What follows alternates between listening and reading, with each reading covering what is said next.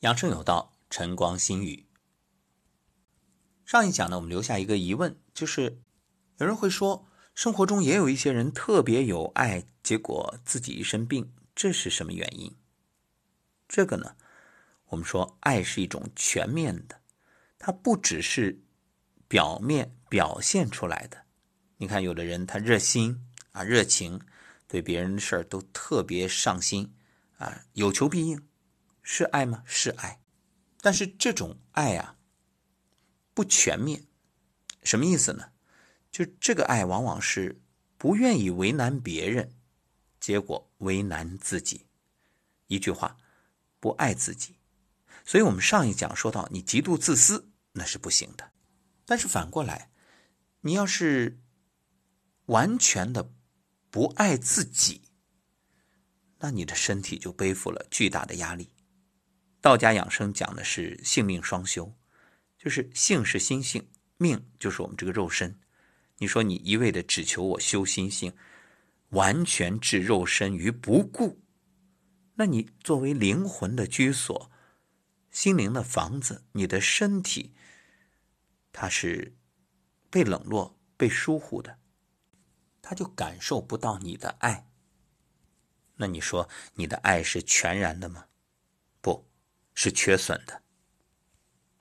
那有人会讲了，难道对于别人的请求，我就不伸手相助吗？举个例子啊，每天都会收到不少听友的留言求助，我会尽量回复，当然也有疏漏的时候，所以在这儿先请大家谅解。其次，我想说一点，最好的帮助不是有求必应。不是你问一个症状，我马上告诉你怎么消除，而恰恰是我们在节目当中所宣导的这种理念。因为第一，浑身是铁，碾不了几根钉；第二，只是按下葫芦，那终究还会起来瓢。所以，观念的改变才是根本。这也正是我做节目的用意初衷。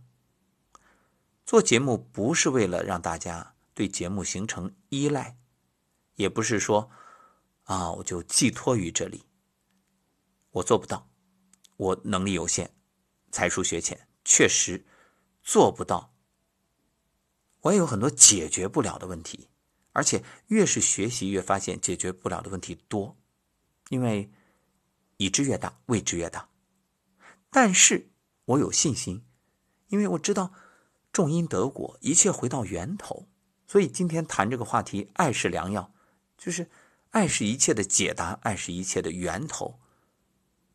当你真正懂得爱的含义的时候，你就明白了，所谓的病，也是因为缺爱，要么缺对别人的爱，要么缺对自己的爱。所以借病这个方式来唤醒你，让你去寻找生活当中的疏漏之处，错误之处，你去自查自纠。然后呢，从因上努力，再果上随缘。所以，我们在这里说的爱是什么？爱是一种全然，是一种不计较，是一种洒脱，是对自己先有深深的爱，与身体合一。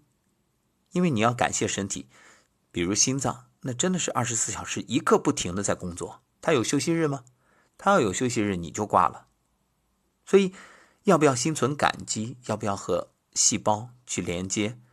要不要让你的细胞也感受着你这份暖暖的、温柔的、充满能量的爱呢？所以，今天无论你的身体此刻健康呢，还是正处于病中，请找个时间，找个空间，静下来。给身体道歉，给身体的每一个细胞道歉。过往肯定有疏漏，肯定有勉强。你加班的时候，你应酬的时候，你熬夜不睡、刷手机的时候，是不是都在对他们的一种伤害呢？你在强迫他们呀？想想看，有人不让你睡觉，你会怎么样？会不会痛苦、反抗、愤恨？对呀，当心中有恨的时候，爱就远离了。所以今天找个时间，四句话。对不起，请原谅，谢谢你，我爱你。你去感应身体会有怎样的变化。想想看，当有人向你道歉，一个伤害过你的人给你说对不起，请原谅，你会怎样？可能最初不接受，但慢慢的心一软，谅解了他。其实谅解了他，也等于谅解了自己；宽恕了对方，也等于宽恕了自己。所以，当你的身体能够接受道歉、宽恕你，也就等于卸下了身体的重担。而谢谢你，我爱你，更是能有神奇的力量。各位体会之后，欢迎留言与大家分享。